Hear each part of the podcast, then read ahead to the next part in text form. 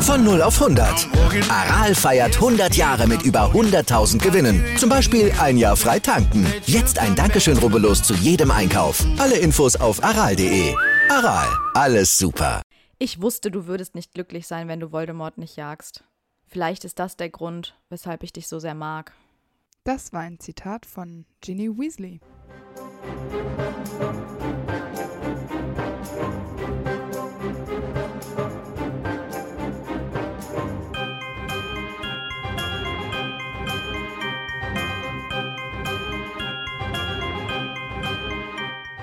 Hi, ich bin Amber Hi, ich bin Antonia. und wir sind die Schokofrösche. Und heute auf unserer Schokofroschkarte ist Ginevra Molly Weasley. Ginny ist geboren am 11. August 1981. Genau, und wir kennen sie als die kleine Schwester von Ron, taffe Jägerin von Gryffindor und spätere Ehefrau von Harry Potter. Und äh, ich habe noch was mir zu dem Namen Hm. ausgedacht, wollte ich gerade sagen. Das stimmt aber nicht. Ich habe das nachgelesen. Und zwar heißt Ginevra sowas wie die mutige, kämpferische, also sie war die kämpferische Frau von König Artus. Hm. Ja, ich habe auch gesehen, dass die Weasleys ähm, viele zumindest so aus der Artus-Sage und so auch die Namen haben. Ja, Arthur Weasley ja auch. Stimmt, und ja. Fred und George, glaube ich auch. Und deswegen ähm, passt das ganz gut in die Reihe da. Auf jeden Fall hat sie lange, leuchtend rote Haare, so wie alle Weasleys. Und natürlich trägt auch sie Sommersprossen im Gesicht und ihre Augen sind hellbraun, ganz genau wie die ihrer Mutter Molly. Mhm. Ginny ist auffallend hübsch und das fällt natürlich nicht nur Harry auf, sondern auch äh, Michael Corner und Dean Thomas, aber auch Blaise Sabini, äh, einem Slytherin, natürlich auch Viktor Krumm bei der Hochzeit von Fleur und Bill und selbst Pansy Parkinson sagt, dass äh, sich viele Jungs für Ginny interessieren. Es klingt ein bisschen vorwurfsvoll, aber ich glaube, sie kennt irgendwie einfach an, dass Ginny hübsch ist. Wenn Ginny schüchtern wird oder schü- schüchtern ist, errötet sie und dann passt das Rot perfekt zu ihren Haaren und das finde ich irgendwie ganz interessant, weil die meisten Rottöne ja nicht so gut zueinander passen, aber Ginny ist einfach ein Chamäleon. Das passt dann gut zusammen. Ja, das mag sein. Und anders als ihre Brüder trägt sie zwar Second-Hand-Klamotten, aber nicht so familiär weitergereichte Dinge, wie Ron zum Beispiel das, der muss ja alles auftragen von seinen Brüdern. Aber das ist ja auch nicht wirklich möglich, weil sie ja keine Jungsklamotten trägt und von keiner Schwester etwas weitergereicht bekommen könnte. Ginny ist klein und schmal, aber am meisten ähnelt sie Fred und George. Und das finde ich Mhm. irgendwie cool, weil die ja auch irgendwie ein bisschen Special-Verbindung haben. Und dann Das stimmt. übergehen sie einfach Ron. Bill, Percy und Ron sind eher so schlaksig und Charlie, die Zwillinge und Ginny sind eher so kleiner. ja, genau. Ähm, wir wissen nicht, wie lang ihr Zauberstab war, auch nicht, welchen Kern er hatte, aber auf jeden Fall ist er aus Eibenholz gefertigt. Und aus diesem Holz ist auch der Zauberstab von Voldemort gemacht. Ähm, Eibenholz ist ansonsten bekannt dafür, dass er für besonders berüchtigte Charaktere bestimmt ist. Also er würde sich keinen schwachen Zauberer wählen. Und er unterstützt seinen Besitzer sowohl in guten als auch in schlechten Taten. Und ich finde es echt interessant, dass dieses Eibenholz sowohl in Harrys Erzfeind als auch in Harrys Ehefrau vertreten ist. Also in deren Zauberstäben. Das stimmt. Das ist irgendwie eine Special Connection.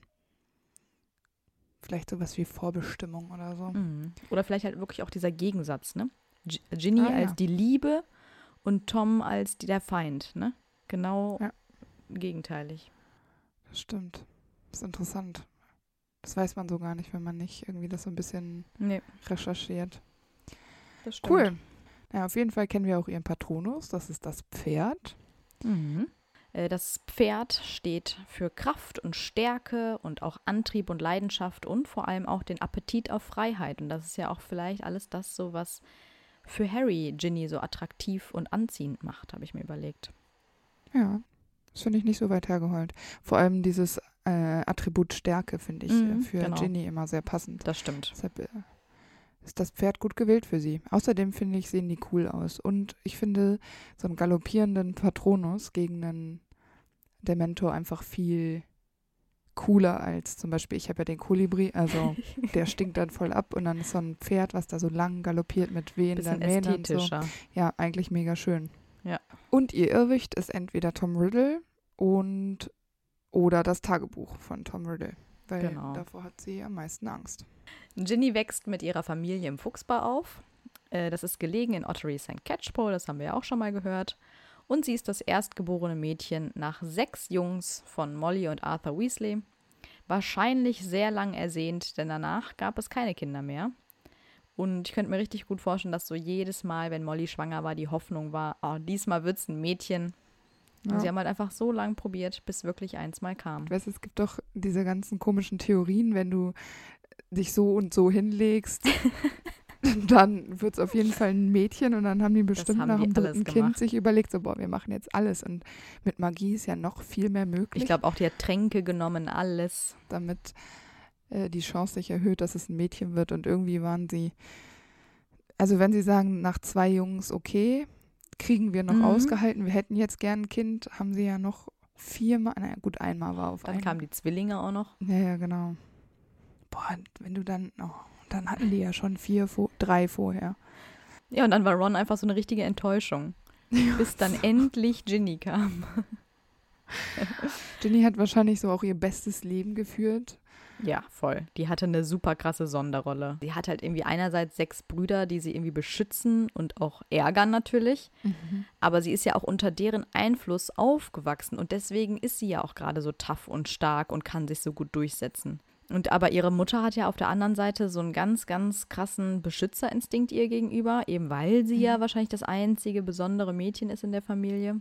Also es zeigt sich ganz gut, dass Ginny in ihrem zweiten Jahr während des Ägyptenurlaubs, den die Familie macht, nicht mit in eine der Pyramidengruften darf, weil es anscheinend zu Stimmt. gruselig geworden wäre. Was ich für ein Gerücht halte. Das finde ich auch total bescheuert. Also, auch als sie klein ist, wird sie ja von ihren Brüdern total viel ausgeschlossen. Also, es ist jetzt nicht immer so, dass sie alle denken, oh, Ginny, unsere kleine süße Prinzessinnenschwester, sondern die lassen die ja häufig außen vor, weil sie ein Mädchen ist. Ja. Zum Beispiel darf sie nicht mit ihnen Quidditch spielen.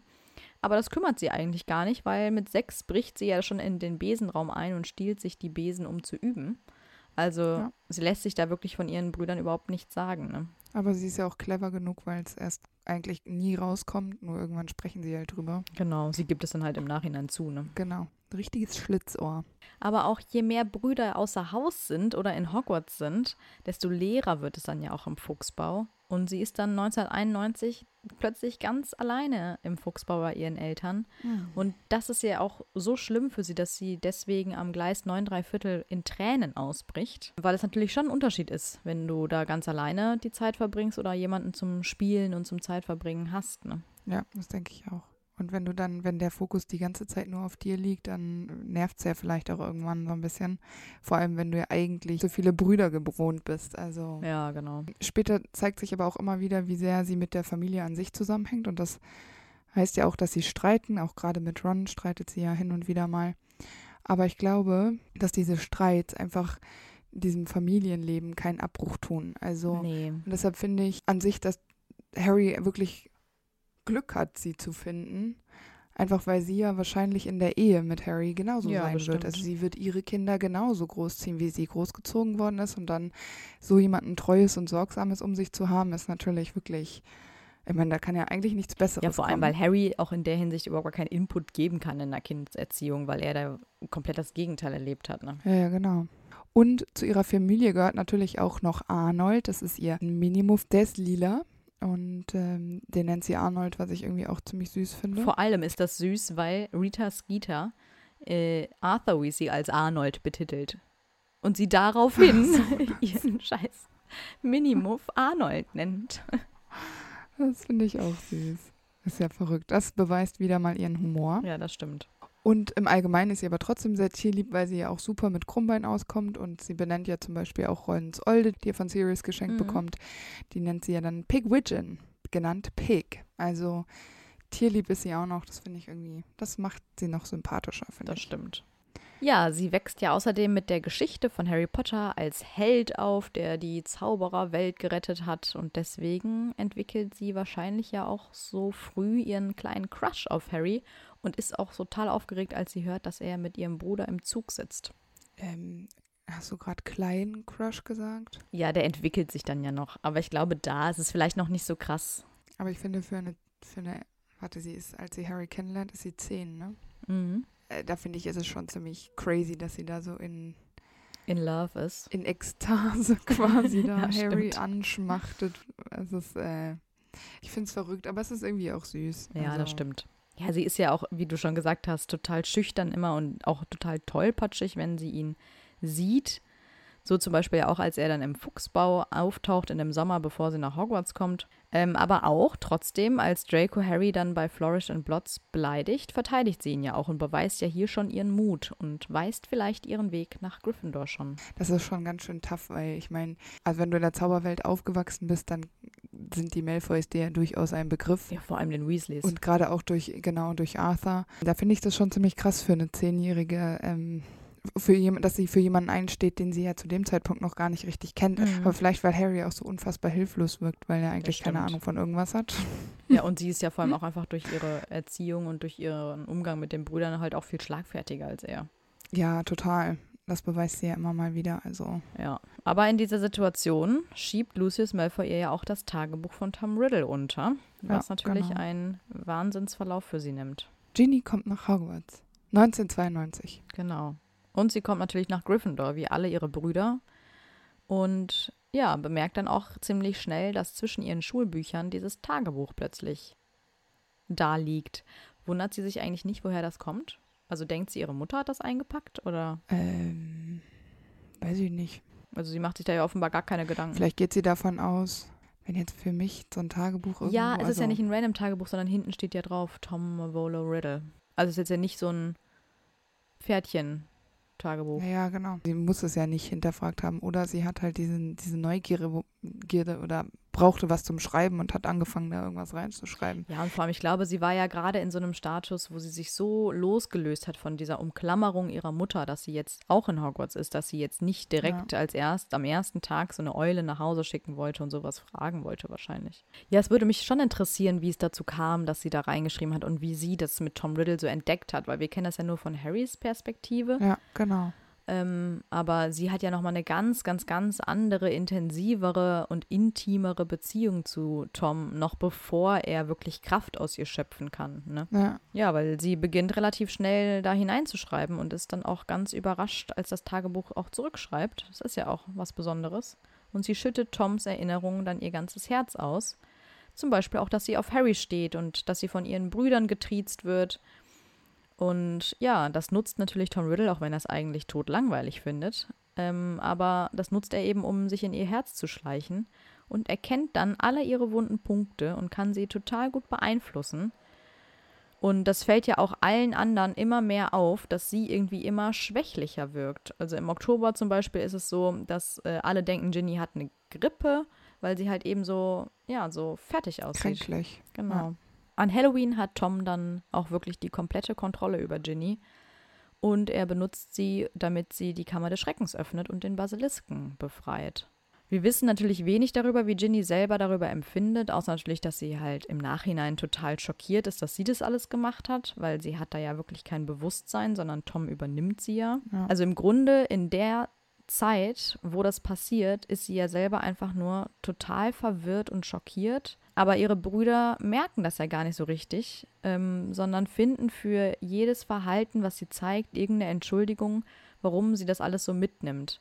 Also zum Beispiel, dann wird äh, Mrs. Norris geschockt und alle sagen, naja, aber Ginny ist ja so tierlieb, deswegen nimmt sie das so mit. Aber eigentlich ist das ja der erste Angriff von diesem Monster, was Ginny freigelassen hat. Und Stimmt, ja. ja, das muss wirklich unglaublich schwierig für sie sein. Auch, dass sie sich da so keinem öffnen kann und niemanden auch von dem Tagebuch ja erzählt. Und die ist ja anscheinend so abhängig davon, dass sie es ja auch nicht beiseite legen kann, weil sie ja wahrscheinlich auch die ganze Zeit niemanden hatte, der sie versteht und für viele war das vielleicht so wirklich so eine Schwärmerei für jemand Berühmten wie Harry, aber für sie ist das ja vielleicht schon viel, viel mehr. Und Ja. ja, und sie ist natürlich dann auch an, schon im so wunden Punkt, dass sie natürlich auch Angst hat, dass Tom das irgendwie verraten könnte, was sie da ihm anvertraut hat.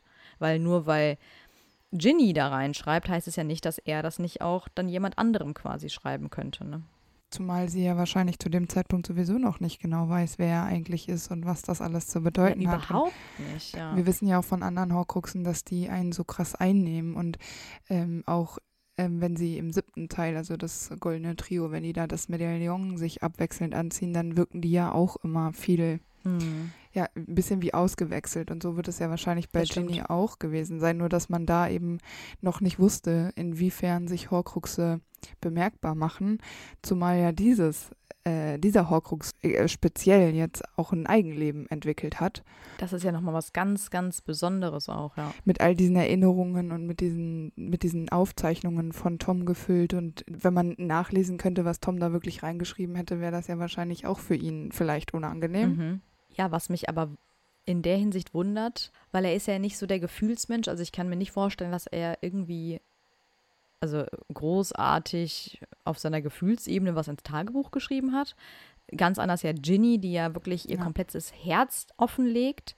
Und da ist es ja auch wirklich erstaunlich, dass Tom Riddle mit seinen, wann er das Tagebuch da gemacht hat, 16 war er, glaube ich, oder 17, Ja. also mit so einer Reife und einem Verständnis daran geht, dass Ginny sich ja auch wirklich so zu ihm hingezogen fühlt, dass er, sie denkt, er ist eine Vertrauensperson, weil im Grunde, wenn wir überlegen, wie wir Voldemort kennen, ist das natürlich etwas, was ihn überhaupt nicht äh, ansatzweise an, anspricht. Und trotzdem schafft er es ja, sich so zu verändern oder so etwas vorzuspielen, dass es ähm, für Ginny so rüberkommt, als könnte sie mit ihm über alles reden. Ne? Genau, oder es ist halt irgendwie, dass Horcruxe auch so eine Art Selbstläufer werden, wenn man Hm. sie mal hat. Und sie eben, weil sie überleben wollen. Und Aber es ist ja ein Teil der Seele. Also es ist ja nach wie vor er selbst. ja, Ne? ja, schon klar. Aber es kann doch trotzdem sein, wenn er es selbst ist, dass er sich durchaus in irgendeine Form entwickeln kann. Und das muss er ja wahrscheinlich getan haben, weil er vorher auch nie Empathie eben. oder sowas gezeigt hat. Das Einzige, was Tom wahrscheinlich zu dem Zeitpunkt konnte, den Leuten genau das zu sagen, was Genau. sie hören wollen, damit sie für ihn das tun, was sie wollen. Und vielleicht hat Ginny das ja auch ausgereicht. Vielleicht war es ja auch wirklich nicht viel mehr als Zuhören, einfach ein Zuhören. und hin und wieder mal ein bestärkendes Wort, aber vielleicht war es, hat Ginny das, was Tom ihr gegeben hat, mit Empathie und Einfühlung Mhm. verwechselt, weil sie es so dringend wollte. Und dann ist sie natürlich ein super einfaches Opfer. Und es ist natürlich auch ganz oft so, dass du mit Fremden auch plötzlich viel persönlicher reden kannst, als vielleicht mit deinen besten Freunden. Vor allem hat sie die ja noch gar nicht so lange, diese Freunde. Einfach ein Mittel, um Ja, sich mitzuteilen, ohne wirklich zu wissen, wer dahinter steckt. Ja. Ja, aber trotzdem versucht sie ja einige Wochen nach Weihnachten das Tagebuch loszuwerden und wirft es in die Toilette der maulenden Myrte. Und das finde ich auch verwunderlich, weil wieso wirft man das in die Toilette? Also, vielleicht hat sie ja auch versucht, es zu verbrennen oder so, aber es ist ja ein Horcrux und lässt sich eben nicht so leicht zerstören. Ja, Das hat dann genau. vielleicht nicht funktioniert. Aber in die Toilette, also ich meine, das wird doch nicht mal runtergespült, das ist doch viel zu groß. Dann würde ich es doch lieber direkt im See versenken oder irgendwo einsperren, wo, es, wo ich nicht mehr dran kann. Ne? Ja, das stimmt schon. Äh, das habe ich mich auch gefragt. Es ist auch häufig in Filmen so, dass Mädchen auf Klos rennen und dann versuchen, irgendwas da runterzuspülen. Also vielleicht war es auch einfach nur ein Ausdruck dafür, dass sie wirklich ein Teenager wird und einfach total hilflos ist und dann so eine Handlung macht, die eigentlich total dumm ist, aber einfach, weil sie so verzweifelt ist. Ja, immerhin hat sie noch die Kraft, Harry eine Valentinstagskarte zu schreiben bei der Lockhart-Aktion. Aber vielleicht habe ich mir überlegt, hat Tom sie ja auch zu diesem Gedicht überredet, weil das ist ja schon ganz ulkig, sag ich mal. Ich habe mir das auch mal ähm, aufgeschrieben. Also ich habe es rausgesucht. Oh ja, trag es uns bitte das vor. ist wirklich lustig. Also man muss sich überlegen, aus diesem, also diese, dieser ist, ist ein Gnom, ne? Ja. Was da kommt, der äh, singt das vor. er läuft durch die Schule und es ist total voll. Und dieser Gnom will ihn die ganze Zeit festhalten, damit er das Gedicht vortragen kann. Und Harry rennt weg, weil er das nicht will. Und Ginny ist dabei und Draco ist dabei und die ganzen Slytherins und so. Und dann reißt Harrys Tasche, weil der Gnom Stimmt, so ja. festzieht, Mhm. glaube ich. Und deswegen hat er dann Zeit, das vorzutragen, weil Harry halt gezwungen Es ist, anzuhalten. Auf jeden Fall super lustig. Es ist super peinlich. Ich finde es schade, dass in den Filmen nicht äh, dargestellt ist. Voll. Egal, auf jeden Fall geht es so. Seine Augen so grün wie frisch gepökelte Kröte, sein Haar so schwarz wie Ebenholz. Ich wünschte, er wär mein, denn göttlich muss sein, der die Macht des dunklen Lords schmolz. Sehr poetisch. Und genau das, auf dieses dunkle Lord, ne, da stolper ich so ein bisschen drüber. Weil das klingt schon sehr, als hätte Tom das äh, über sich Ja, weil er selbst vielleicht verfasst. schon den Samen gesät hat, wie er gerne genannt werden möchte. Dunkler Lord. Ja, genau. Und vor allem, ähm, naja, er würde natürlich nicht so negativ über sich selber schreiben, aber ich finde es schon auch bewundernswert, dass Ginny ja, obwohl sie so vereinnahmt ist, zu diesem Zeitpunkt schon, sie war ja schon unter der Kontrolle von Tom, dass sie da trotzdem noch die Stärke hat, das Buch erstens wegzuschmeißen und ähm, auch Harry so ein Gedicht zu schreiben, wo sie ja eben über Voldemort so ein bisschen herzieht. Ja, ne? genau. Aber ich ähm, finde es, also diesen, wo sie sich so ein bisschen über äh, Lord Voldemort lustig macht, okay. Aber ich finde seine Augen so grün wie frisch gepökelte Kröte, finde ich einfach viel witziger. Ich meine, was ist das für ein Vergleich, wenn du jemand versuchst äh, zu zeigen, dass du ihn sehr gern hast, finde ich, ist kein angebrachtes Kompliment zu sagen, grün wie frisch, ge frisch gepökelte Kröte. Die Frage ist nur, ob äh, selbst, also gehen wir jetzt mal davon aus, dass Tom Riddle nichts damit zu tun hatte, dass es vielleicht so Valentinstagsaktionen, Pakete gibt, die du irgendwie irgendwo kaufen kannst. Und dass du dann sagst, so, ich nehme Paket Oh. 1 und dann äh, ist das dieser Gnom, der dann da irgendwas singt und du kannst dann zwischen drei Gedichten irgendwie auswählen oder so. Mhm. Und dann kann man Paket 1 nehmen, das vielleicht dieser Gnom ist und das ist das günstigste Paket. Und dann macht er halt so einen Schmarrn und du denkst so, ähm, unangenehme Situation. Und dann ist halt dieser Der reimt das dann auch quasi für dich. Ja, genau. Also die schlechten ja, ja, genau. Ah, ja, Auch okay. weil es so günstig ist, ist halt die Reime auch nicht so optimal. Und dann ja, okay. leveln die quasi ab und auf jeden Fall das höchste Paket, vielleicht kommt dann ein Einhorn um die Ecke. weißt du, und, und äh, hält einen Banner Also ich glaube, so. die Gnome, die Gnome machen das schon, aber dann ist es vielleicht wirklich ein Gnom, der erstens Bock hat und der sich richtig Mühe bei einem richtig coolen Gedicht gegeben hat. So, Vor weißt du? ein Gnom, der Bock hat. Ja, das kann auch sein. Aber, ich, aber Einhörner finde ich zu Valentinstag auch schön. Ja, das stimmt. Und die Harry Potter Welt hat Einhörner, das wissen wir. Die Idee finde ich auf jeden Fall gut. Auch, dass Ginny sich das halt eben nicht leisten kann, weil sie hat halt eben nicht so viel Ja, Geld genau. für ein gutes Gedicht. Richtig. Ne? Und dann kommt Ja. er halt so ein bisschen merkwürdig raus und es ist für alle unangenehm, gerade also für Harry ja am allermeisten. Und ja, Oh ja. dann ähm, ist es aber Gott sei Dank ja dann auch vorüber, wenn der Gnom endlich abgespielt hat. Weil der wollte ja unbedingt. Also der, der, das Ja, musste der hat- Das raus. ist seine Pflicht. Ja, genau. Ja, aber bei dieser Aktion bemerkt Ginny ja auch noch, dass Harry das Tagebuch besitzt, was ihr natürlich überhaupt nicht gefällt. Und es jagt ihr total Angst ein, weil sie eben so Schiss hat, dass ihre Geheimnisse ans Licht kommen könnten. Gerade an Harry, was wäre ja wirklich das Schlimmste. Und deswegen bricht sie dann in Harrys Schlafsaal ein und klaut sich das Buch zurück. Aber sie verwüstet doch dabei auch noch den Schlafsaal. So, ja, weil sie alles genau, durchsucht, ne? Das Genau. ist irgendwie so voll nicht Ginny-like, meiner Meinung nach. Ja, in der Panik halt irgendwie hat sie da agiert. Ne? Panik und dann halt diesen, weiß ich nicht, diesen Druck auch, weil sie ja diese Art Mhm. Abhängigkeit zu dem Tagebuch hat. Ja, und dann wird ja auch noch Hermine ähm, durch ihre Handlung quasi versteinert. Und da geht, gehen ja bei ihr alle Sicherungen durch. Und diesmal versucht sie Harry und Ron ja auch noch zu gestehen, was passiert ist. Und das finde ich so schlimm im Buch, weil Percy sie ja ständig unterbricht, weil er denkt, sie will den beiden von seiner Liebelei mit Penli Penelope Clearwater erzählen. Stimmt, genau. Weil sie sie erwischt hat. Genau, sie kommt halt gar nicht dazu, das zu berichten, was sie eigentlich erzählen Mhm. will. Und Ron ist dann auch ein bisschen sauer. Aber keiner der beiden geht nochmal auf Ginny zu und fragt, hey, was wolltest du denn jetzt eigentlich sagen? Ich meine, die Situation ist dann auch eh vorbei.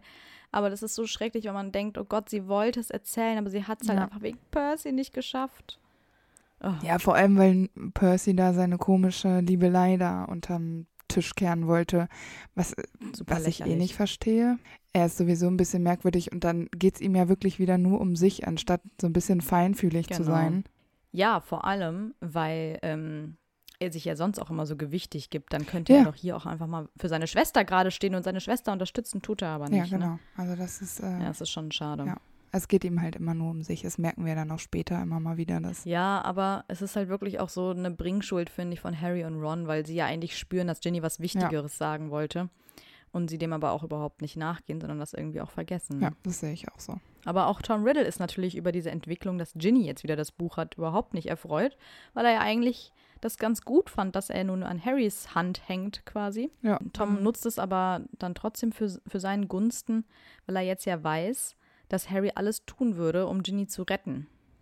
Und deswegen manipulierte er sie ja so, dass sie in die Kammer des Schreckens geht und beginnt dann mit seinem quasi finalen Plan und saugt sozusagen alle, alle Kraft, die sie hat, aus ihr heraus, sodass er aus dem Tagebuch auferstehen kann Ja. und sozusagen durch sie zum Leben erwacht. Und das finde ich total verrückt, weil das ist ja offenbar die Art und Weise, wie der Horcrux funktioniert. Ja. Aber bei den anderen Horcruxen funktioniert das ja nicht, weil die ja nicht so eine eigene Persönlichkeit haben, Ja. wie die Erinnerungen in dem Tagebuch. Ja, genau. Wie macht Voldemort das denn eigentlich, wenn er jetzt, sage ich mal, ein Seelenstück wieder aktivieren möchte? Sagen wir mal aus dem Medaillon zum Beispiel. Holt er das dann irgendwie durch Magie raus und pflanzt das wieder in sich rein? Oder weil beim Tagebuch weiß man ja, okay, er kann quasi seine Gestalt wieder bekommen und lebt und existiert dann auch wieder. Aber bei den anderen Horcruxen funktioniert es ja nicht auf diese Art und Weise. Ja, also ich meine, es ist ja schon so, dass die Horcruxe, gerade auch äh, das Medaillon, ja diese eine Person so krass einnimmt. Also es kann ja sein, dass der Horcrux dann so funktioniert, dass wenn, die müssen ja in irgendeiner Form magisch verbunden sein und dass der sich dann quasi, also dass er quasi die Person Übernimmt besitzt, genau, quasi. er übernimmt die irgendwie Mhm. Stück für Stück. Und dann könnte ich mir vorstellen, dass der dann vielleicht einfach den Körper dessen Menschen, Zauberer, Hexe übernimmt, der gerade dieses Medaillon äh, bei sich hat. Aber dann müsste Voldemort ja total abhängig von anderen Menschen sein. Weil jetzt mal angenommen, und ich meine, das passiert ja auch mehr oder weniger, er verliert seinen Körper und Ja, ist auf einen genau. anderen Teil seiner Seele angewiesen. Aber so funktioniert das doch eigentlich, weil du kannst nicht alles haben. Also das ist ja meistens das Problem an solchen, gerade auch schwarzmagischen Sachen, dass du eben, das ist so ein Spiel mit dem Feuer. Also du meistens kannst du nicht Mhm. alles haben. Du musst Opfer bringen und manchmal sind Opfer eben auch Hindernisse, um äh, zum Beispiel jetzt in Voldemorts Fall weiterzuleben. Also und dass du die, in diese Abhängigkeit gehst, äh, ich glaube, dass das vielleicht auch einfach ein Preis ist, den du bezahlen musst, wenn du äh, dein Leben in der Form sichern willst. Deswegen ist das ja vielleicht auch der Grund, warum er ausgerechnet auch Lucius und auch Bellatrix ja seine Horcruxe quasi gibt und dieses Vertrauen ihnen Ja. schenkt. Weil er vielleicht weiß, dadurch hat er vielleicht auch eine Chance, wenn was schiefgehen sollte, in deren Körper quasi zu kommen durch den Horcrux. Genau, ja, ja zum Theorie. Beispiel, das wäre natürlich sehr schlau. Und das Medaillon hatte er ja auch im, im, in, der, in dieser schwarzen Höhle da versteckt. Und da Mhm. wäre ja wahrscheinlich auch nur jemand hingekommen, der wirklich ganz genau davon wusste. Und so, Ja, eigentlich nur er. Eigentlich macht das dann schon wieder keinen Sinn. Ne? ja, Naja. stimmt auch. Aber ich, was ich mich noch gefragt habe, ist, hat Lucius Malfoy eigentlich auch mal in das Tagebuch geschrieben? Ich meine, der bekommt das Tagebuch von Tom Riddle, von seinem Chef quasi. Das Ding ist, ich möchte jetzt nicht so viel äh, Lucius vorwegnehmen, weil ich finde das in seiner Ja, Folge ein bisschen stimmt. spannender. Aber das finde ich schon interessant. Aber ich glaube nicht, dass er das macht. Tom hat sich dann also so sehr von Ginny quasi ernährt, dass er als sein 16-jähriges Ich wieder zur Gestalt kommt. Und Ginny hingegen wird ja immer schwächer und schwächer. Mhm. Aber Gott sei Dank kann Harry sie ja retten. Na, Gott sei Dank. Das äh, wäre sonst übel ausgegangen. Das stimmt. Ja, sie gesteht ihm dann ja auch schon alles und obwohl sie befürchtet, dass sie von der Schule fliegt, nimmt Dumbledore ja die Schuld quasi von ihr und sie kann sich dann im Krankenflügel wieder vollends erholen. Wobei natürlich so ein gewisses Trauma immer in ihr stecken wird, denke ich. Das glaube ich auch. Ja, ich glaube, so eine Übernahme und diese Besessenheit, die sie hatte, das hinterlässt Narben.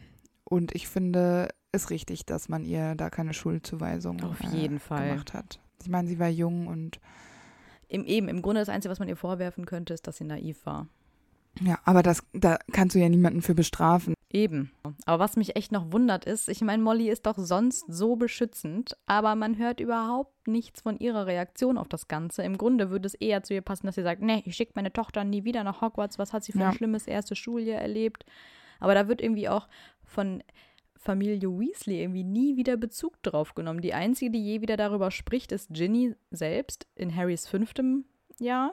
Mich wundert schon, dass Molly und Arthur da so ja, locker mit umgehen offenbar und dass sie nicht bei Dumbledore schon längst auf der Treppe stehen. Ist das vielleicht, dass ähm, das auch so ein bisschen unangenehm ist für die Familie? Ich meine, Ginny hat damit ja eine ganze Schule in Gefahr gebracht und äh, mehrere Mhm. Schüler sind versteinert worden. Ähm, das ist ja schon etwas sehr Einschneidendes, dass sie vielleicht ihr keinen Vorwurf machen. Aber wissen das die anderen?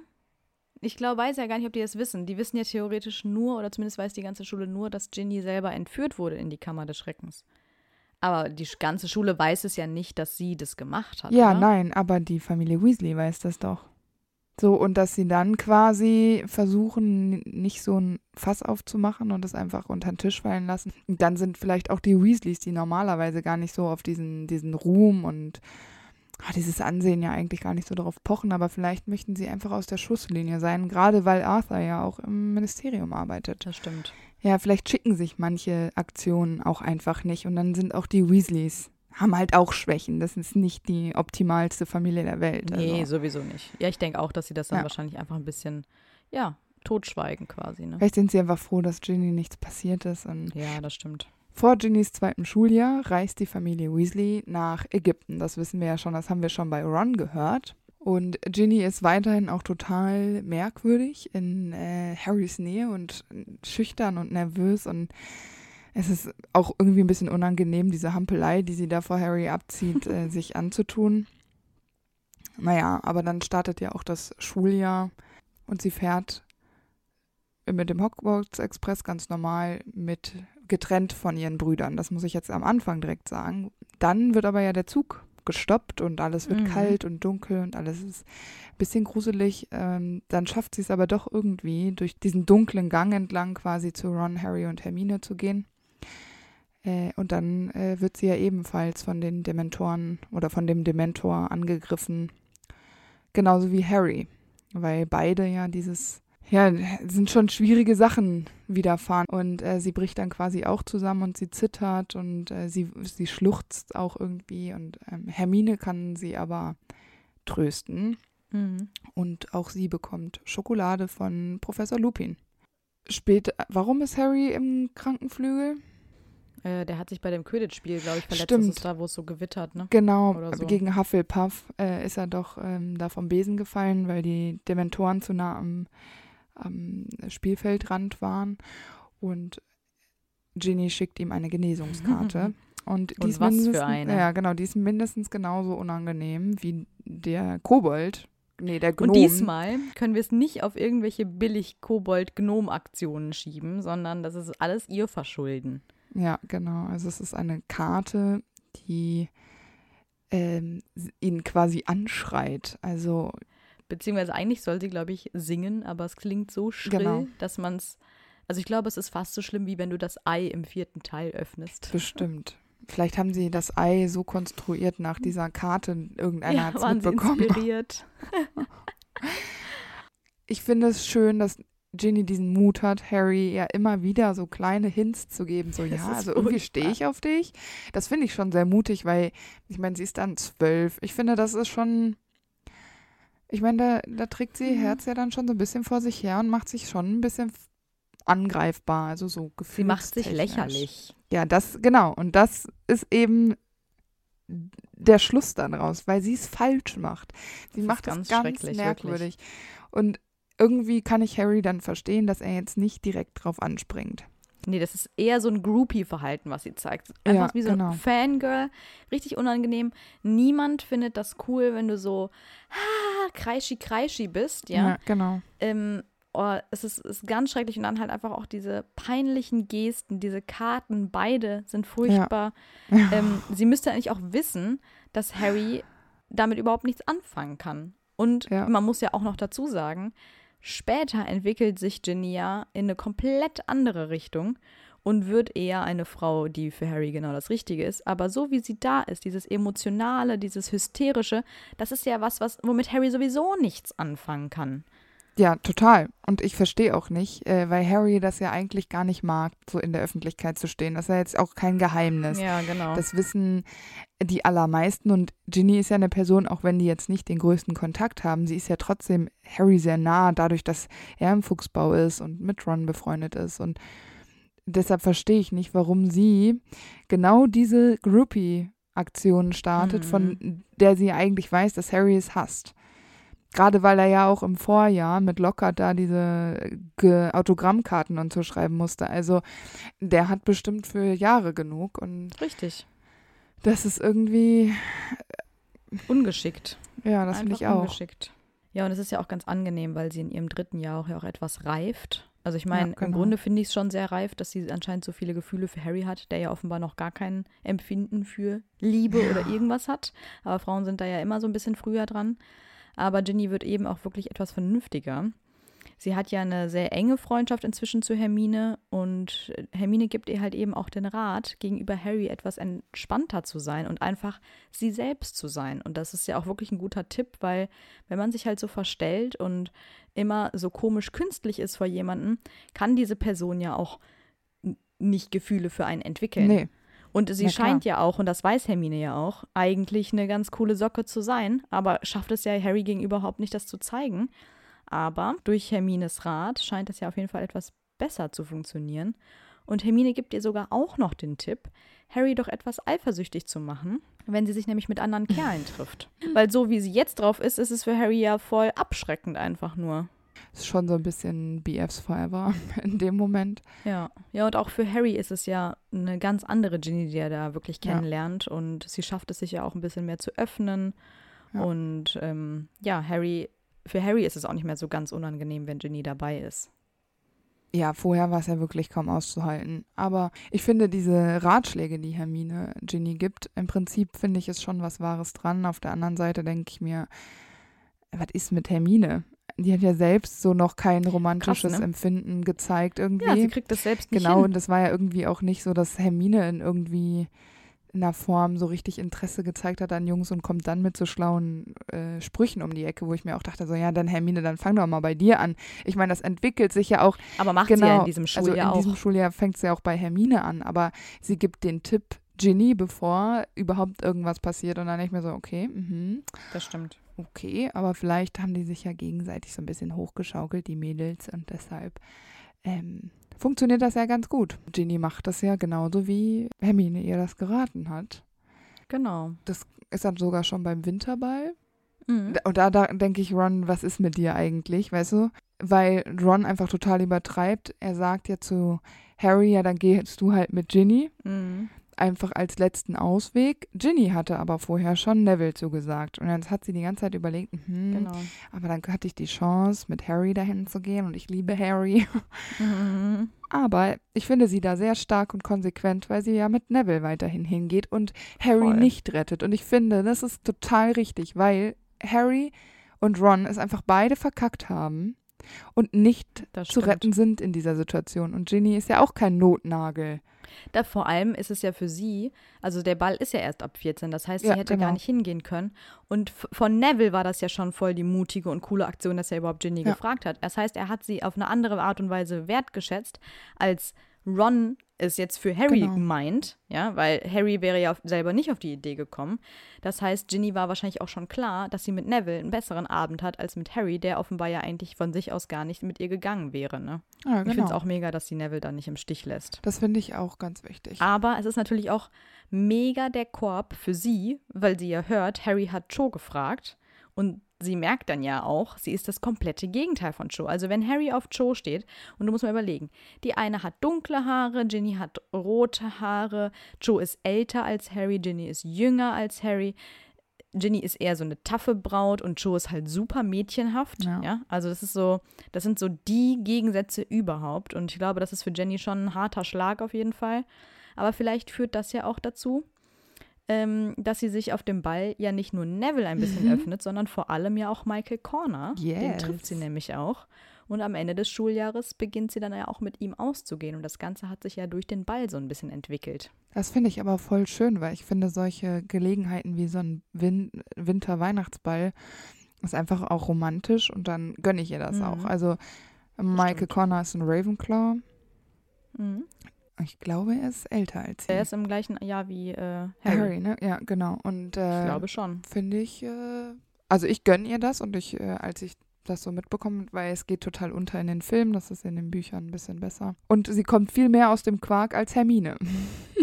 Ja, Das, das muss man auch dazu sagen. Ich glaube auch, dass äh, Ginny da auch überhaupt keine Hemmungen hat. Ja. Also wenn sie jemanden gut findet, dann spricht sie halt auch einfach mit ihm. Jetzt außer wenn es Harry ist, weil es halt eine andere Art von Gutfinden ist. Ja. Vielleicht kann sie sich wirklich Harry dem äh, gegenüber nicht so öffnen wie jetzt anderen, an denen sie vielleicht einfach nur so Interesse hat. Ja, ne? genau. Das denke ich Das muss man ja vielleicht auch dazu sagen, dass die ganzen Liebeleien, die ja jetzt auch noch kommen, das ist ja für Ginny einfach nur so ein bisschen Spaß am Fun, Rande, sagen wir genau. mal. Dass sie halt ne, ein bisschen Erfahrung sammelt, ein bisschen hier, ein bisschen da. Aber das ist ja jetzt nicht, sie weiß ja, dass es nicht ihre große Liebe ist, weil ihre große Liebe ist und bleibt natürlich Harry. Ja, genau. Ja. That's true. Aber äh, das war es eigentlich auch schon. Und dann beginnt ihr viertes äh, Schuljahr. Ja, auf jeden Fall. Quartieren sie sich im äh, Grimmauld Place ein, eben weil es der Hauptquartier vom Orden ist. Und sie haben da ja auch eine wichtige Aufgabe und helfen, den Grimmauld Place wieder auf Vordermann zu bringen, weil der ja ganz schön heruntergekommen ist. Natürlich sind auch hier wieder Ginny und Hermine besonders close, aber auch Tonks spielt hier ja eine große Rolle, weil die sich ja auch als, ja, wie so eine große Schwester für die zwei entwickelt. Und das ist ja für Ginny auch ganz schön, weil sie ja sonst immer nur ihre Brüder hat. Und jetzt hat sie eben auch ähm, Tonks als Vorbild, die ja auch so eine coole, taffe Braut ist. Also vielleicht ja auch Ginny dahingehend ein bisschen inspiriert hat. Das glaube ich auch. Ist halt bestimmt eine willkommene Abwechslung zu den Brüdern. Genau. Es sind bestimmt auch andere Themen, die angesprochen werden. Mhm. Vielleicht auch ein bisschen wie eine Tante einfach, eine so, oder eine richtig Genau. coole Cousine. Das, glaube ich, ist wirklich, äh, wirklich cool. Das wäre auch für Hermine nicht schlecht, weil die ja. Hermine auch, aber ich finde Tonks ist so eine coole, lockere, lustige Person und ich finde, die passt zu Ginny echt richtig gut. Ja. Bei Hermine könnte ich mir manchmal vorstellen, dass das, ja, dass Hermine da vielleicht manchmal so ein bisschen zu spießig ist, aber Tonks und Ginny finde ich echt eine richtig gute Kombi. Finde ich auch. Hat so eine Kombi wie äh, Fred und George so ein bisschen. Mhm, genau. Ja. ja, und auch gegenüber Harry ist Ginny jetzt ja viel entspannter und sie verbringt ja auch total viel Zeit mit den dreien. Und das führt ja dann ja auch dazu, dass sie die Zugfahrt zusammen verbringen, weil Hermine und Ron ja Vertrauensschüler sind und eben nicht mit Harry sitzen können.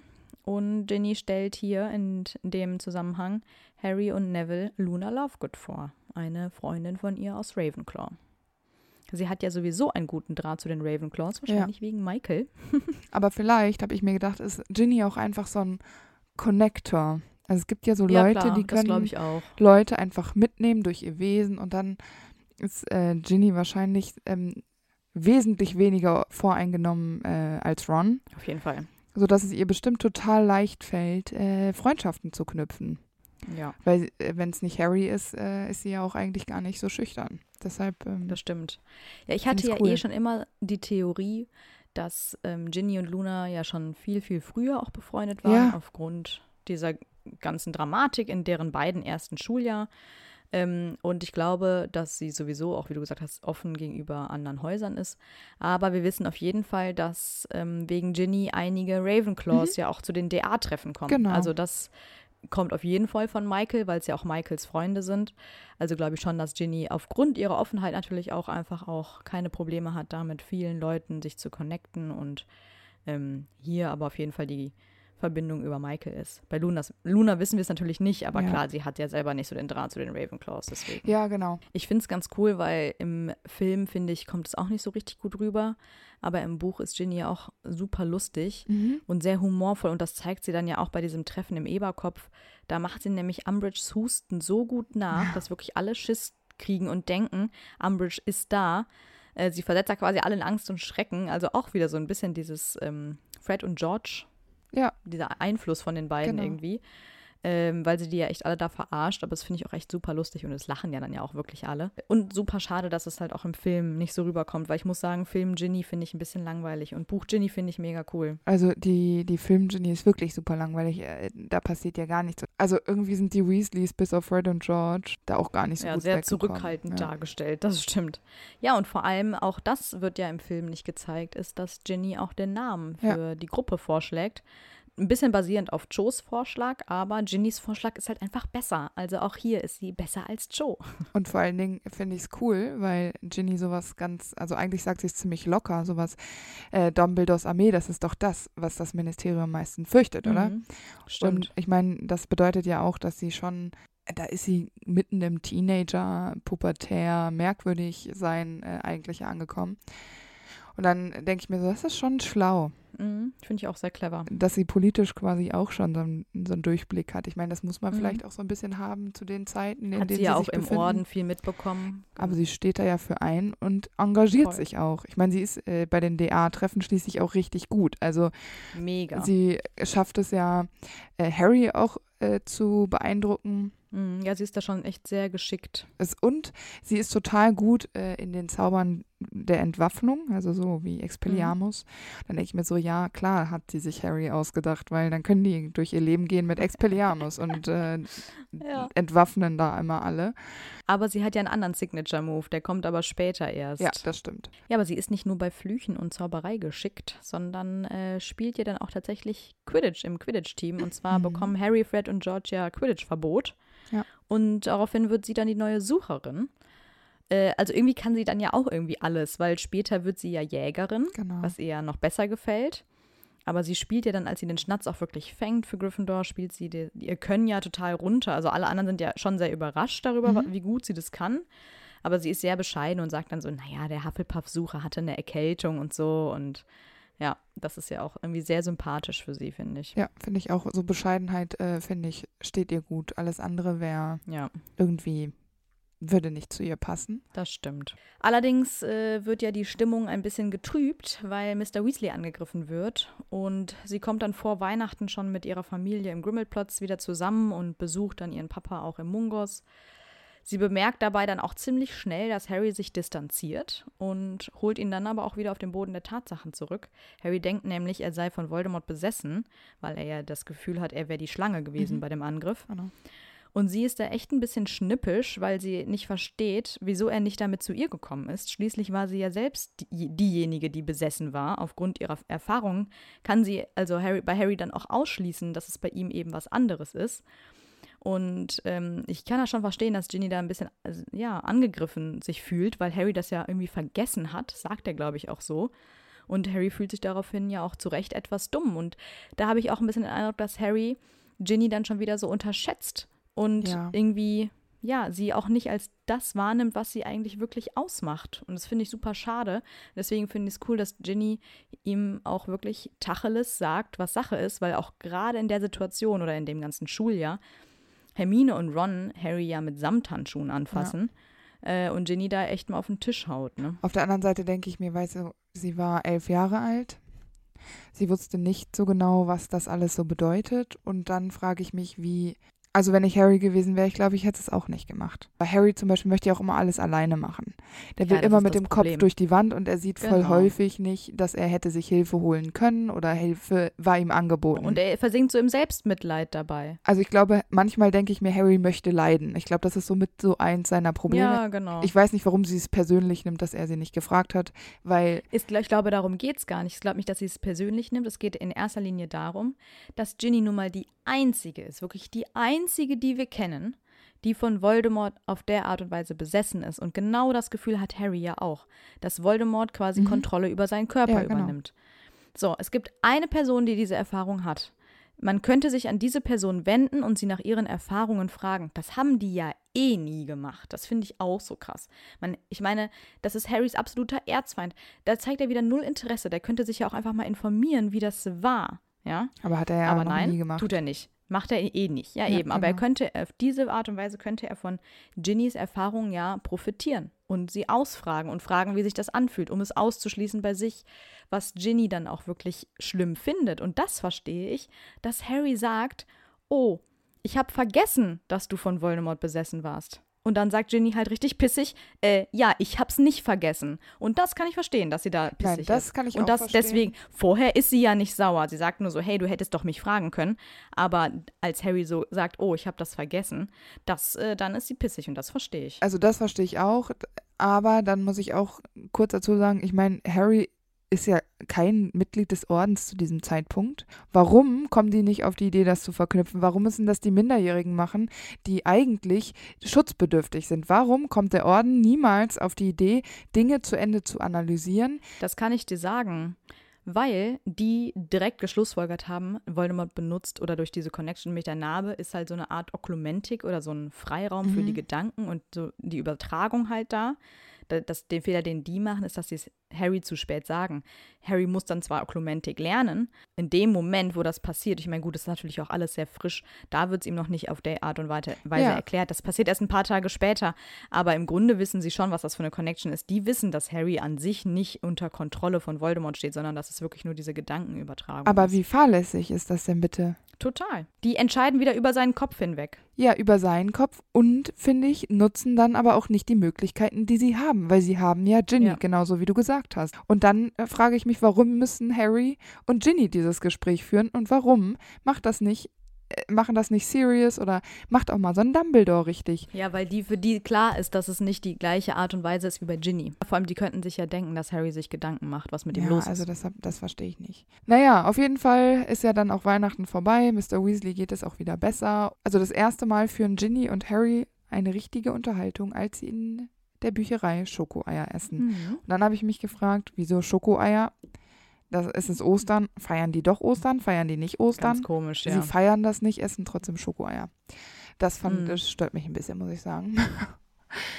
Was ich auch interessant fand, äh, Ginny gibt Harry Tipps mit Cho. Mhm. Und ähm, das äh, finde ich interessant. Ja, sie sagt nämlich irgendwie so, dass äh, er sich auf jeden Fall nochmal mit Joe treffen sollte ja. und es nochmal probieren sollte und so. Finde ich auch komisch. Das ist eine ganz komische Taktik, die sie da fährt. Ja. Man denkt auch kurz, vielleicht ist sie ja wirklich über Harry hinweg, weil sie ja jetzt ja auch jemand anderen hat. Aber es ist ja nicht so, das wissen wir eigentlich und das ist wirklich, wirklich verwunderlich, dass sie wirklich denkt, Harry muss auch vielleicht erstmal die Erfahrung sammeln, dass er sich überhaupt Ginny gegenüber öffnen kann, vielleicht, ne?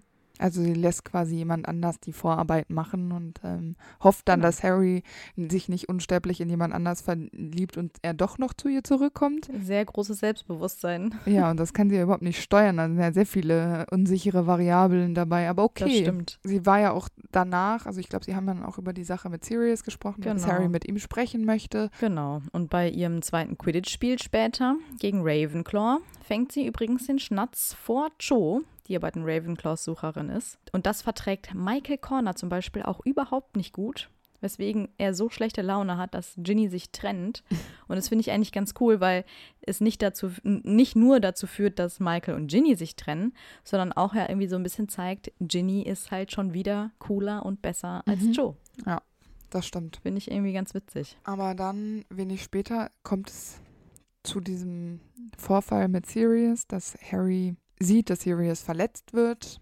Genau. Und ähm, dann kommt diese Hals-über-Kopf-Aktion ähm, mit dem Einbruch in Umbridges Büro. Genau, erst sind sie, genau, erst sind sie in Umbridge, Umbridges mhm. Büro und versuchen das Flohnetzwerk zu benutzen. Genau, da wird Ginny ja auch schon mit reingezogen, weil sie hatte ja ihm ja versprochen zu helfen und wird dann halt eben aber auch vom Inquisitionskommando ja erwischt ja. und ja gerät somit in die ganze Situation ja auch mit rein.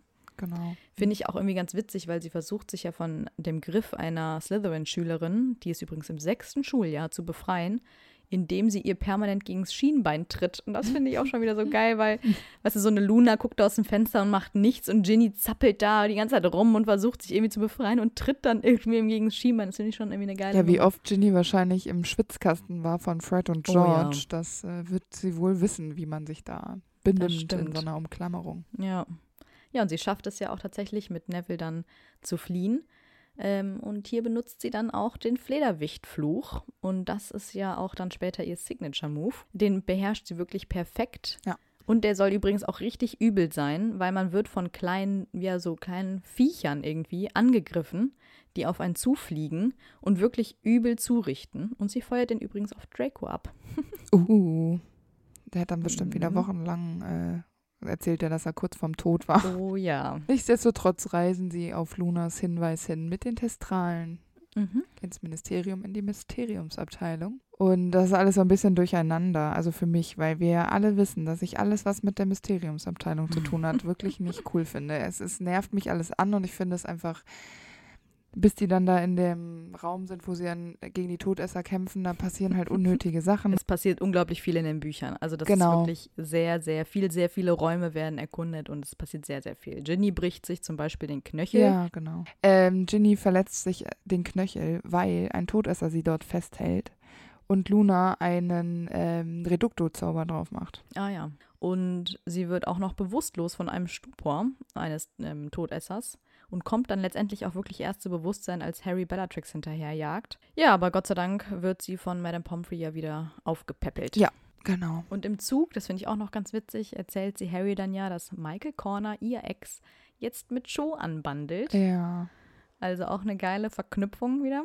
Und äh, sie selbst jetzt mit Dean Thomas zusammen ist oder zumindest ihn datet. ja. Das findet Ron auch gar nicht so witzig. Nie. Dann äh, sind auch schon wieder Ferien. In diesen Ferien passiert eigentlich gar nicht so viel, nur dass äh, keiner mit Fleur einverstanden ist, die ja ähm, Bills Verlobte ist. Also, Mhm. Und das finde ich gemein, weil sie Fleur ja auch so komisch beschimpft. Also, Ja, die ist schon sehr fies.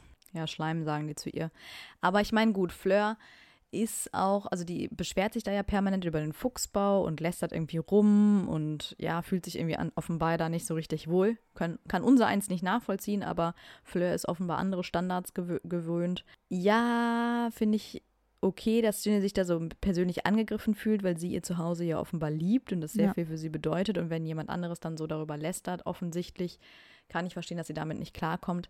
Allerdings auf diese hinterhältige Art und Weise, also dass sie das so hinter Fleurs Ja. Rücken macht und nicht mal zu Fleur selber sagt, boah, jetzt hör doch mal auf, über mein Zuhause so zu reden. Ich liebe das hier. Ja, das könnte Ja. sie ja auch sagen. Nee, immer nur schön hinterm Rücken und das finde ich auch echt ganz schön assi. Und man muss dazu sagen, dass Bill der Bruder ist, den sie ja am meisten irgendwie anhimmelt, so wie man halt einen Mhm. großen Bruder anhimmelt, weil der auch am coolsten ist. Äh, sie Ja. verteidigt seinen Ohrring und seine komischen Haare, also diese, er trägt ja so lange Haare und diesen Bad Boy Look. Verteidigt sie vor Molly. Also frage ich mich, warum er nicht ihr zuliebe, also ihm zuliebe, einfach, einfach cool ist und sich einfach freut, dass er glücklich ist. Sie kannten Fleur doch auch schon. Fleur war ja schon in Hogwarts so. Das stimmt. Ich glaube, sie war ihr damals schon unsympathisch und ich glaube, es ist auch wieder wirklich so dieses Jenny ist halt nicht so ein girly Girl und Fleur ist es halt volle Kanne. Und ich glaube, sie findet es dann halt schade, dass Bill sich ausgerechnet so eine sucht. Verstehe ich allerdings auch nicht. Vor allem müsste sie inzwischen ja auch mehr Selbstbewusstsein haben, als Fleur irgendwie als eine Art Gefahr oder so zu sehen. Also, mein Gott, dann ignorier's oder weis Fleur in ihre Schranken, aber lass es doch gut sein. Also, dieses per permanente Bashing finde ich auch echt ein bisschen übertrieben. Ich meine, da kommen wir vielleicht vor der Hochzeit nochmal drauf, aber wir können es auch jetzt schon sagen. Vielleicht liegt es aber auch daran, dass Ginny im Allgemeinen was gegen Wheelers hat.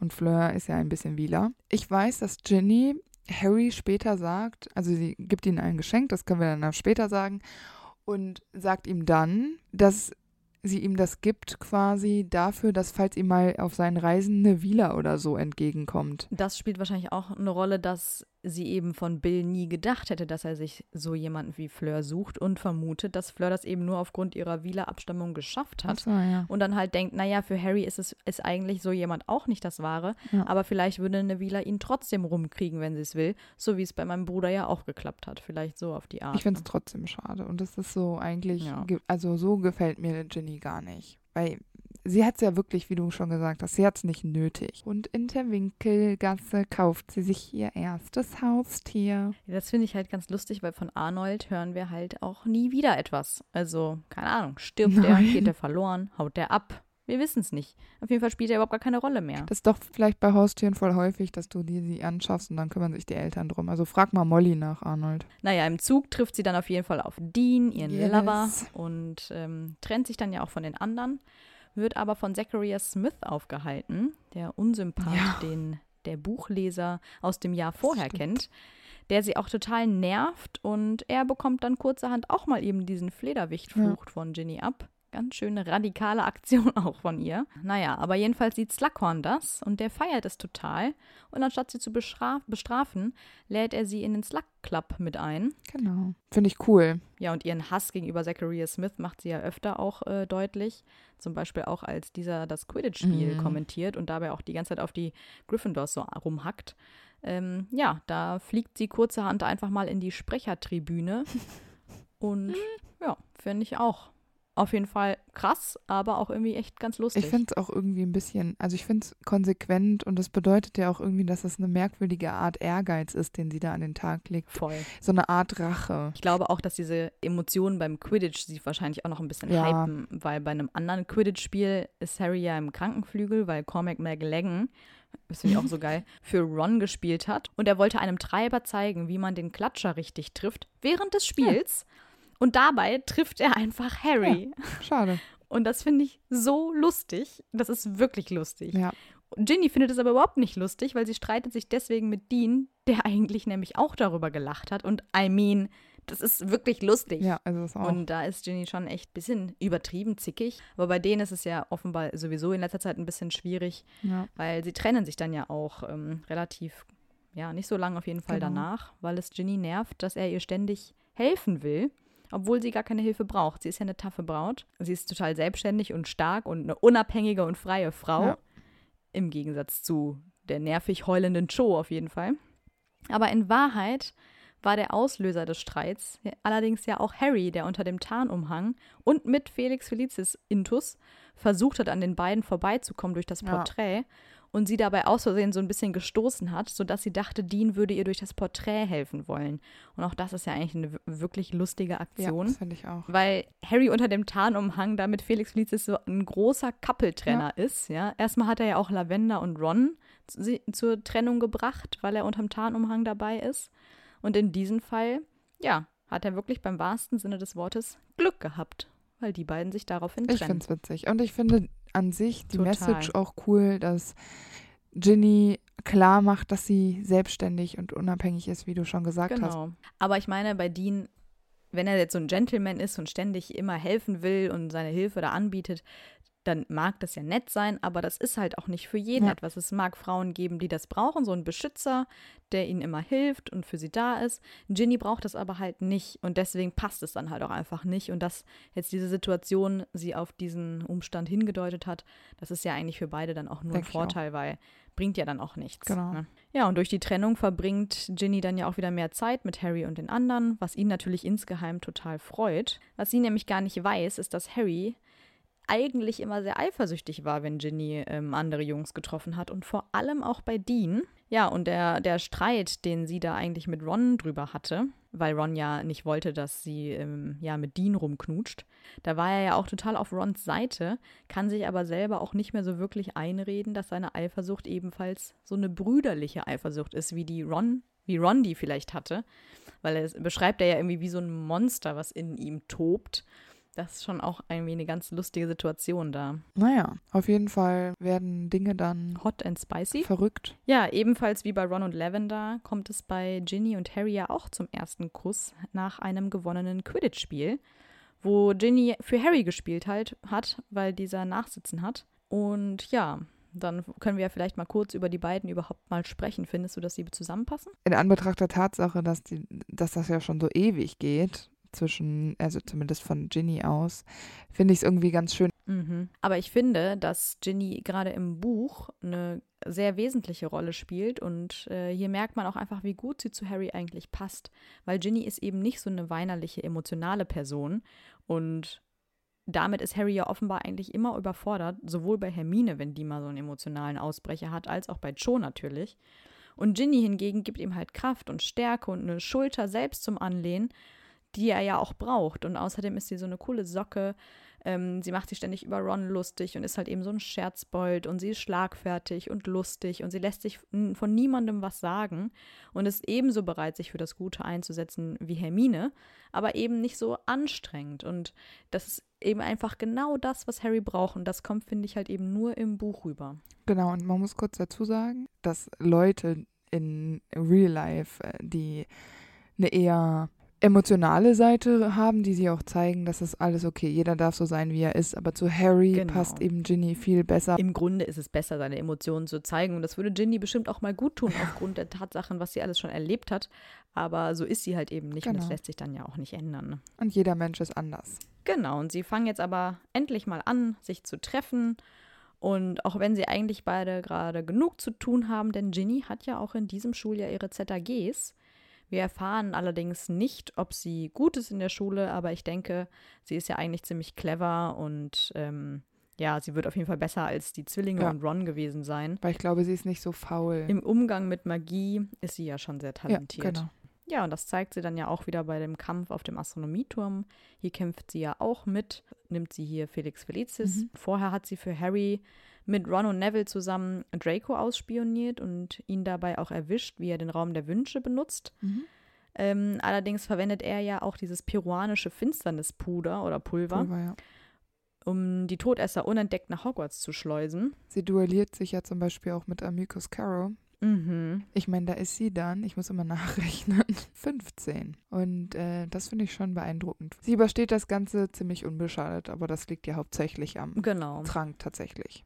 Das stimmt. Aber sie findet ja auch noch heraus, dass ihr ältester Bruder von Greyback gebissen wurde und jetzt so in der Schwebe mhm. ist zwischen Werwolf und Mensch und man weiß nicht so genau, was mit ihm passiert, was sie natürlich auch ganz schön zurückwirft.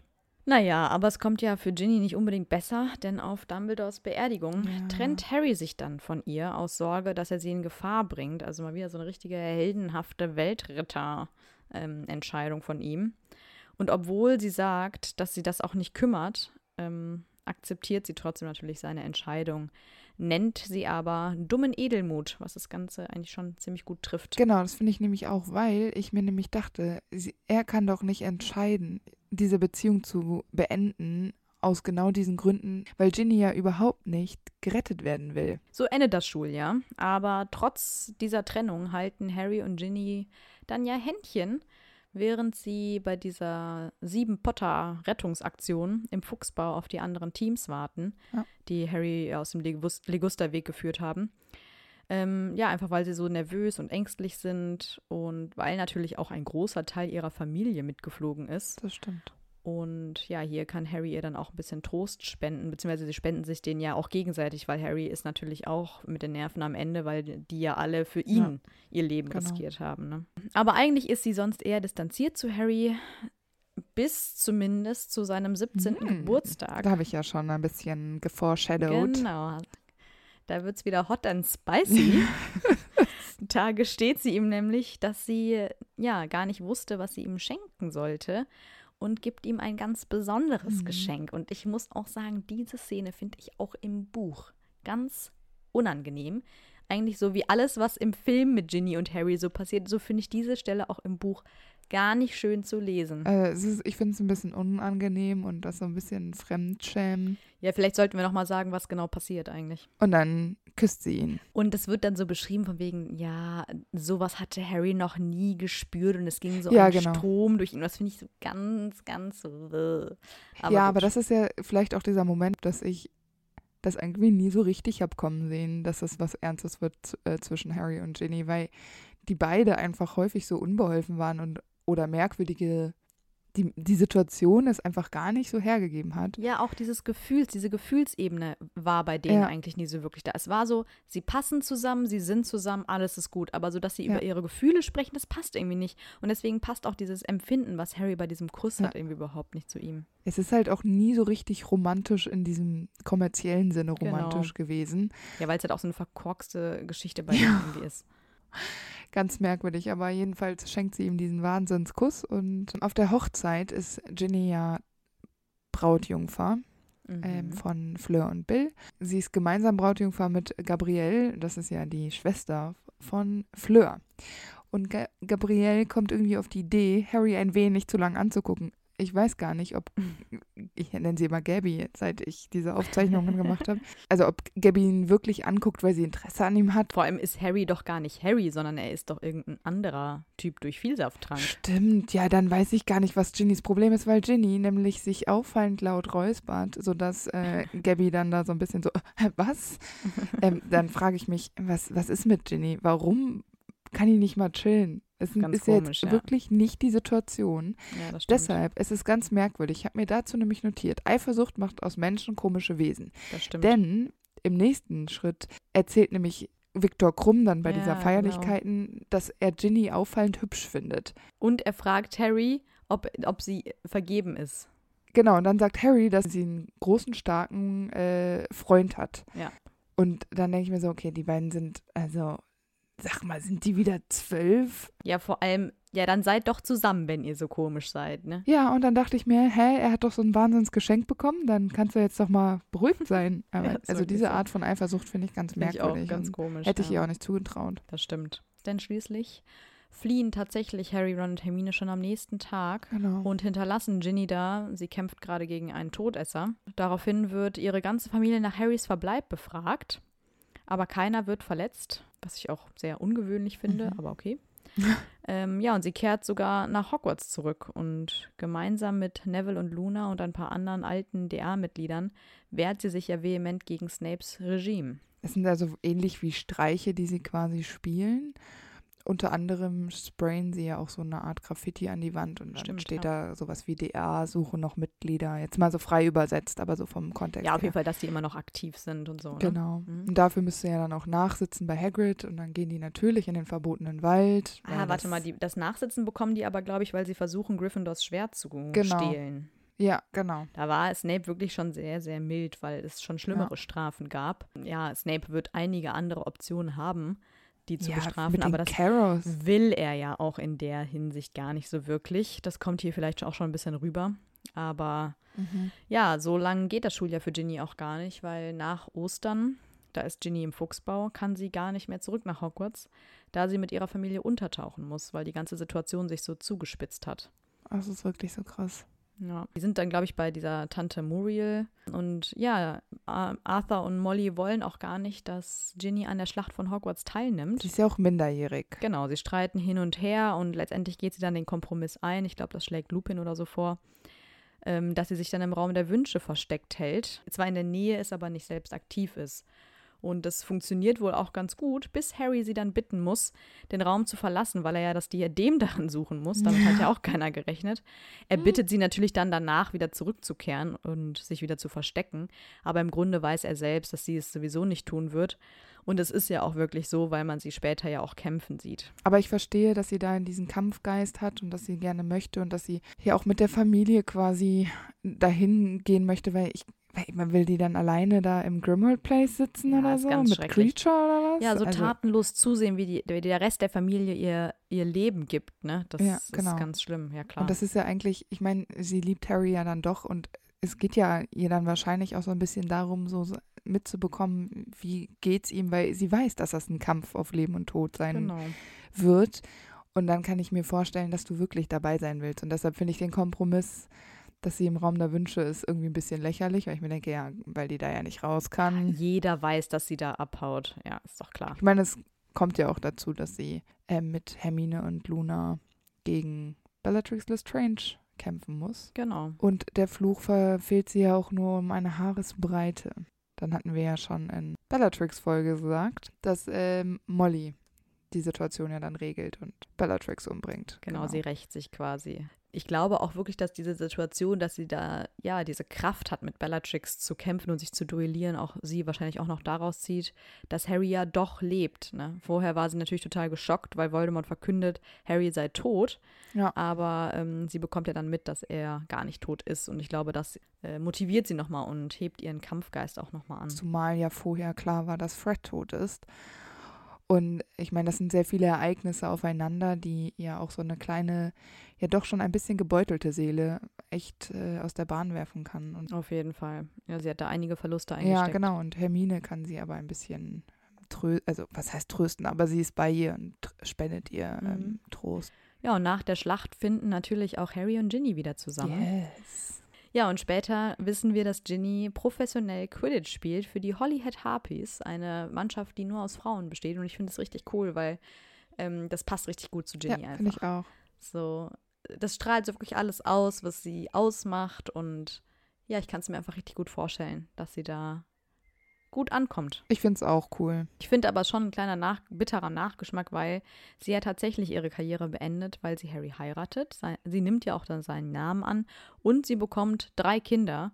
Ja. Und danach wird sie natürlich ihre professionelle Quidditch-Karriere nicht mehr aufnehmen, sondern sie wird Korrespondentin für Quidditch beim Tagespropheten. Darüber hatten wir ja auch bei Rita schon drüber Ja. gesprochen, dass ich das auch ein bisschen bitter finde, weil ja, für den Tagespropheten würde ich persönlich nicht arbeiten wollen. Klar, auch der kann sich nach der Schlacht schon verändert haben und bla, unter besserem Einfluss stehen.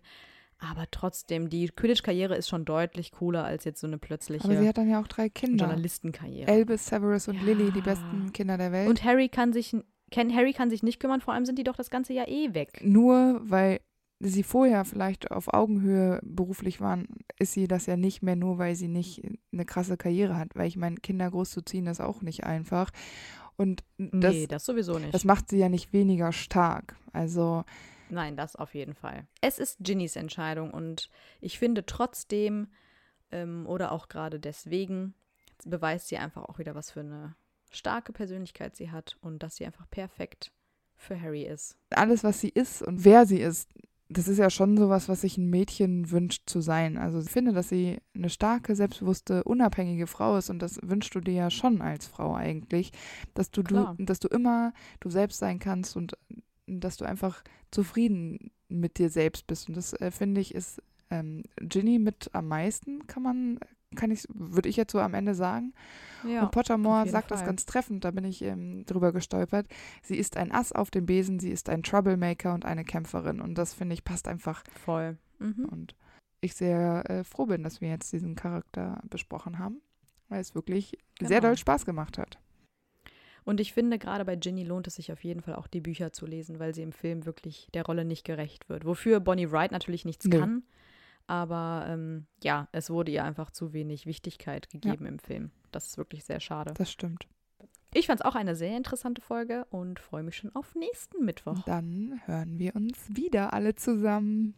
Ja, tschüss. Tschüss.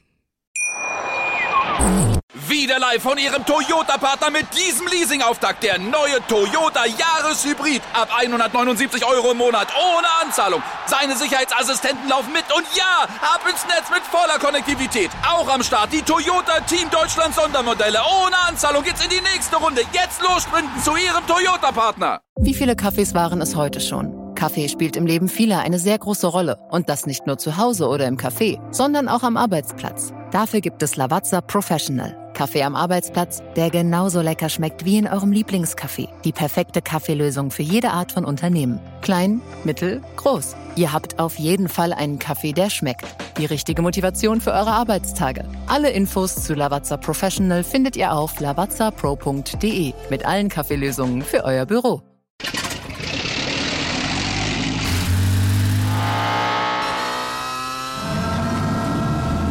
0 auf 100. Aral feiert 100 Jahre mit über 100.000 Gewinnen. Zum Beispiel ein Jahr frei tanken. Jetzt ein Dankeschön, rubbellos zu jedem Einkauf. Alle Infos auf aral.de.